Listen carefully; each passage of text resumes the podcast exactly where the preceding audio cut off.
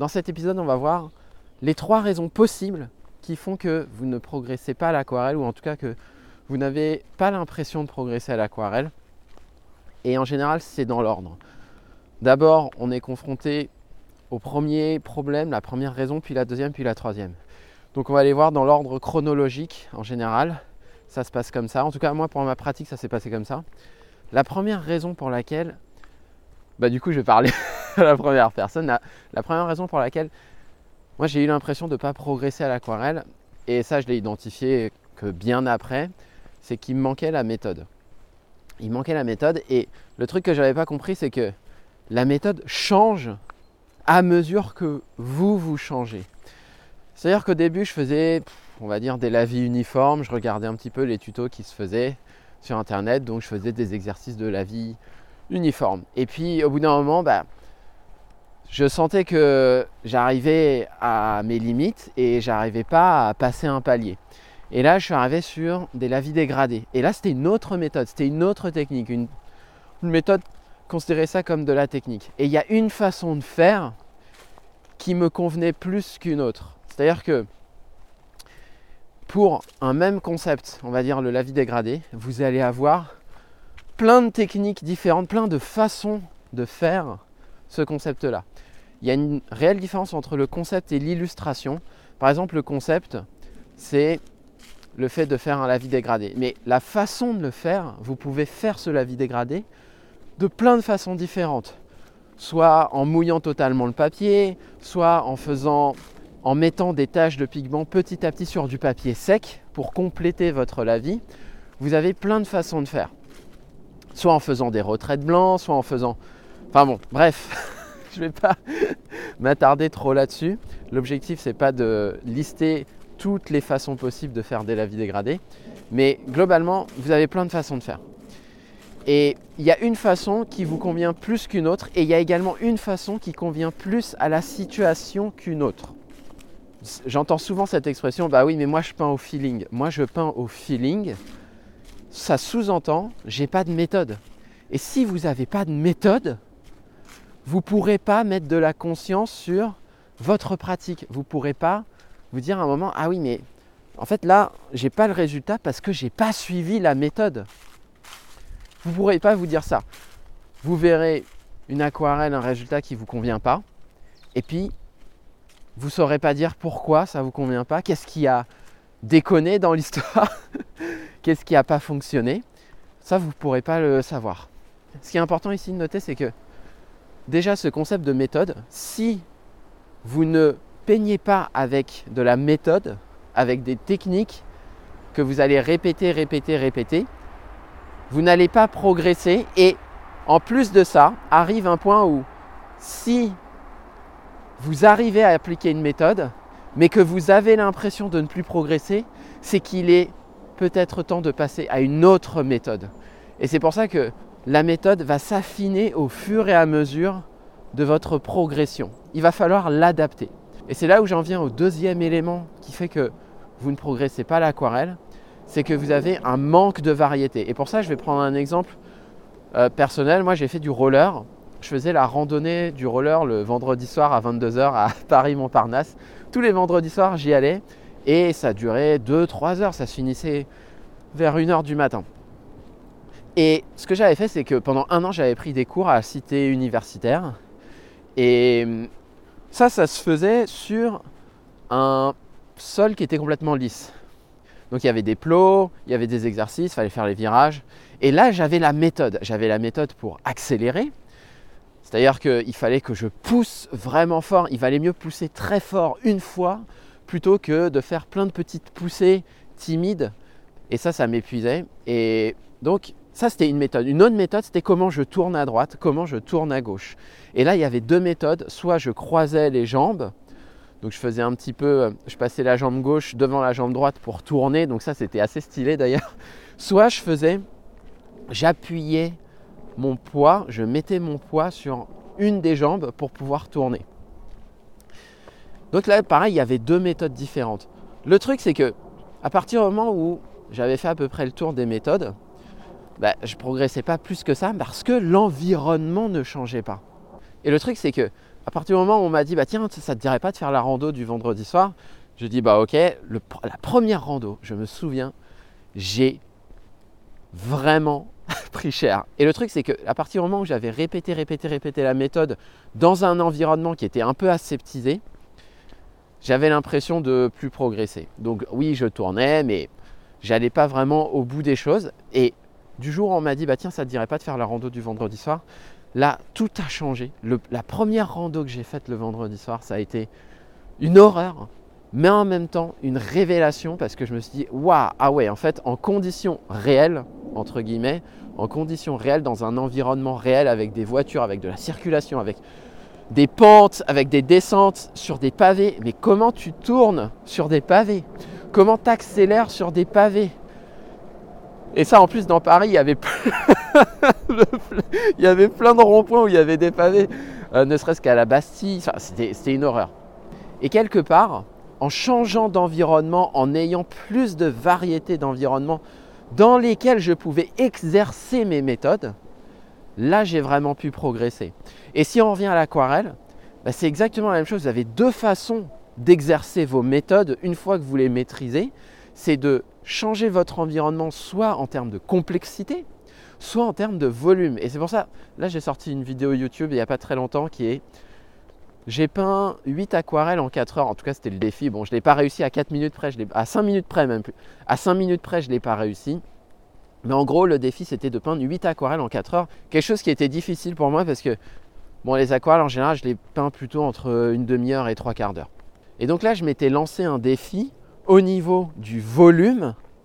C'est-à-dire que je m'étais dit, bon, bah maintenant, tu vas peindre beaucoup plus vite que tu vas sortir beaucoup plus d'aquarelles en une journée que ce que tu as l'habitude de sortir. En fait, il faut sortir de vos habitudes, il faut sortir quelque part de votre zone de confort.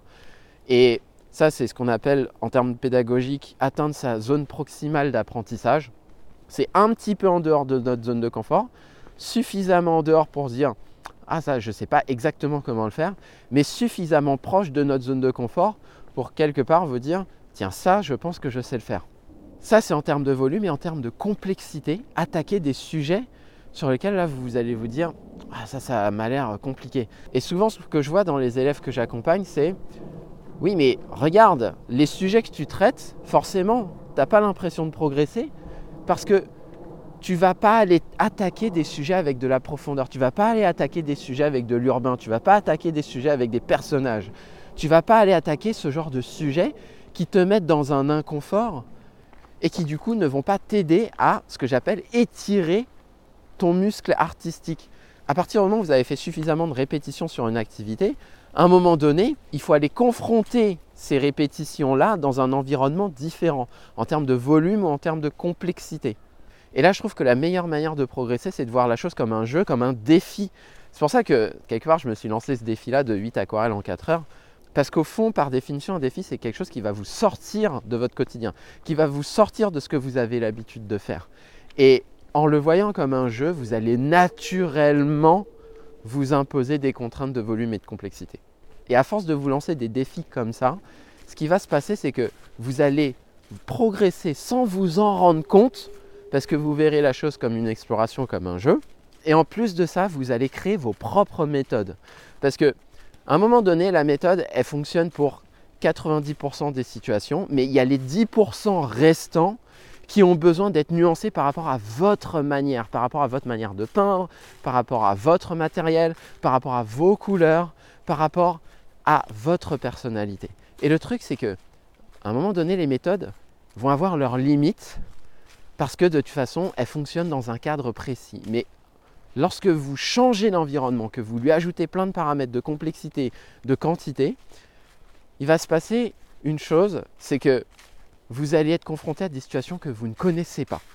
Et lorsque vous êtes confronté à des situations que vous ne connaissez pas et pour lesquelles vous n'avez pas de méthode à appliquer, là, vous allez créer vos propres méthodes.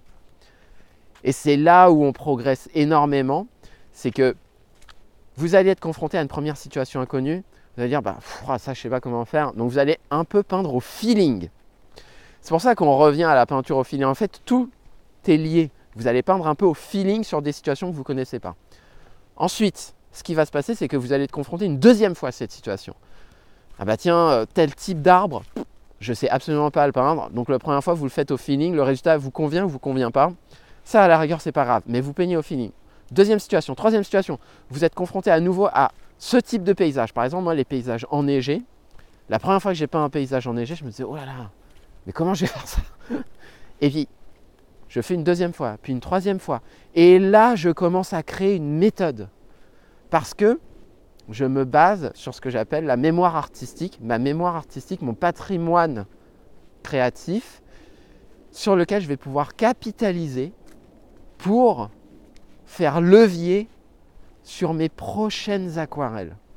Et en fait, en vous confrontant à des situations diverses, vous allez étendre votre patrimoine créatif, vous allez développer votre mémoire artistique.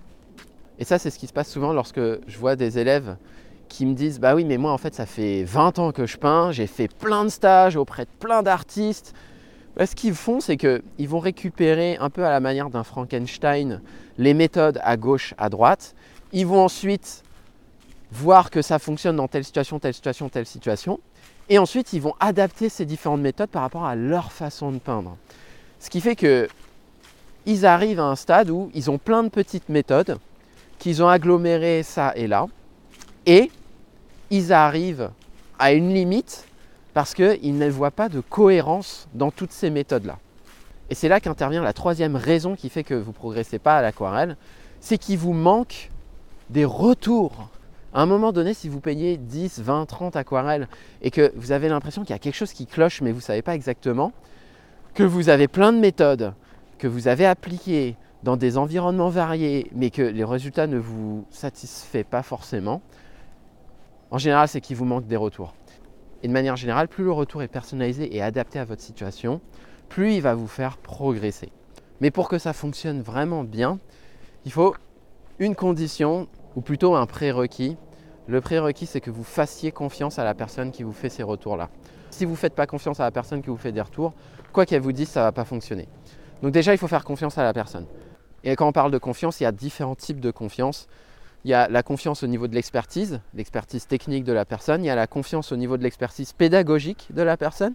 Et il y a la confiance au niveau de l'intention de la personne. Parce qu'une personne qui peut être techniquement experte dans un domaine, qui en plus sait expliquer les choses, mais qui dans l'intention ne souhaite pas vraiment que vous progressiez, ça ne va pas fonctionner. Donc il faut une confiance sur ces trois choses. Ce qui va se passer à partir de là, c'est que la personne va identifier dans vos aquarelles le point sur lequel vous bloquez, va vous dire, bah tiens, regarde, ça, tu as appliqué telle méthode, la méthode A, la méthode B, la méthode C, et à chaque fois, dans ce cas-là, ça a fonctionné, dans ce cas-là, ça n'a pas fonctionné. Il va, en fait, il va vous déconstruire votre art et vos aquarelles, et il va ensuite identifier le levier sur lequel vous allez pouvoir agir. Et là, ce qui va se passer, c'est là qu'on boucle la boucle, c'est que la personne va vous dire, regarde, dans ton art, tu as ça, ça, ça, ça, ça. Ça, c'est récurrent chez toi. Il y a ce problème-là qui revient constamment. Tu as un problème de profondeur qui revient constamment. Et ton problème, il vient de là. Et donc, je vais te donner une méthode que tu vas appliquer pour résoudre spécifiquement ce problème sur lequel tu n'avais pas forcément de conscience. Mais à partir du moment où on met des mots sur un problème et une méthode spécifique à la personne pour résoudre ce problème-là, Là, en général, ça débloque complètement les choses.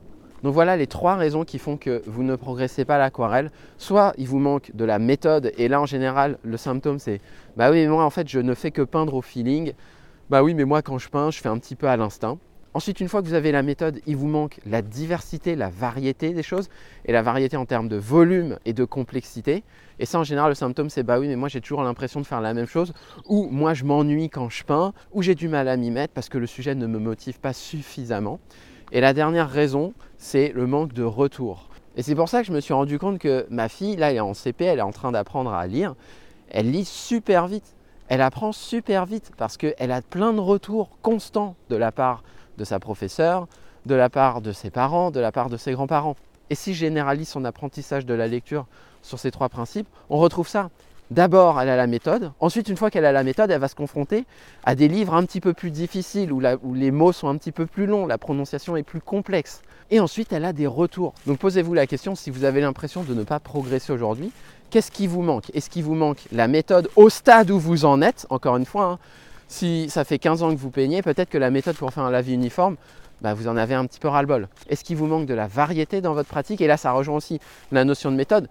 S'il y a des sujets que vous ne sentez pas de les attaquer, c'est peut-être parce qu'il vous manque la méthode, justement. Et est-ce que vous avez des retours? Et quand je parle de retours, ce n'est pas forcément des retours des proches, parce que parfois c'est assez subjectif. Ils vont être plutôt enclins à dire ouais, c'est super, c'est super. Mais là, vous devez avoir des retours d'une personne de confiance pour vous. J'espère que cet épisode vous a plu. Si c'est le cas et si vous souhaitez m'aider à faire connaître ce podcast, laissez un avis 5 étoiles avec un commentaire en expliquant ce que les gens peuvent attendre de ce podcast. Merci à vous, à bientôt.